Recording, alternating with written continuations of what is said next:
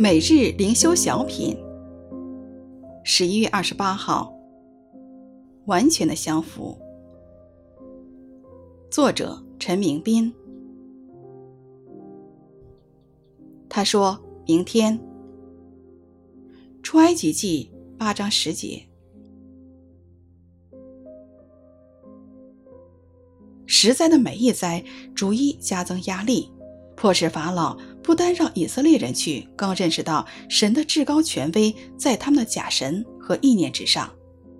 法老的心似乎逐渐的软化，可惜他还是不按照神对他的吩咐，完全交出自己的意愿。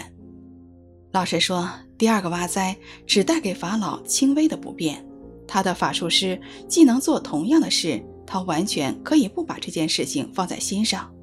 然而，法老要求摩西、亚伦祈求神，表示他开始认识到神的大能。但他此时的心软，并非是完全的降服。当摩西给他情面，让他说个时间来求神停止这灾时，法老不说立刻，而是明天。因此，一旦灾情得到舒缓，法老就食言，不足为奇。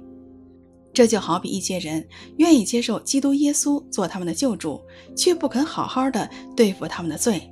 他们想借着成为基督徒过较好的生活，或为他们不太有意义的生命寻找出路。但是他们从没有正视自己的罪，他们的口虽称耶稣为主，他们的心还没有完全向耶稣的主权降服。他们的生命不单没有改变，结出悔改的果子。他们的罪就像是死蛙般的，向身边的人发出了腥臭。他说：“明天，出埃及记八章十节。”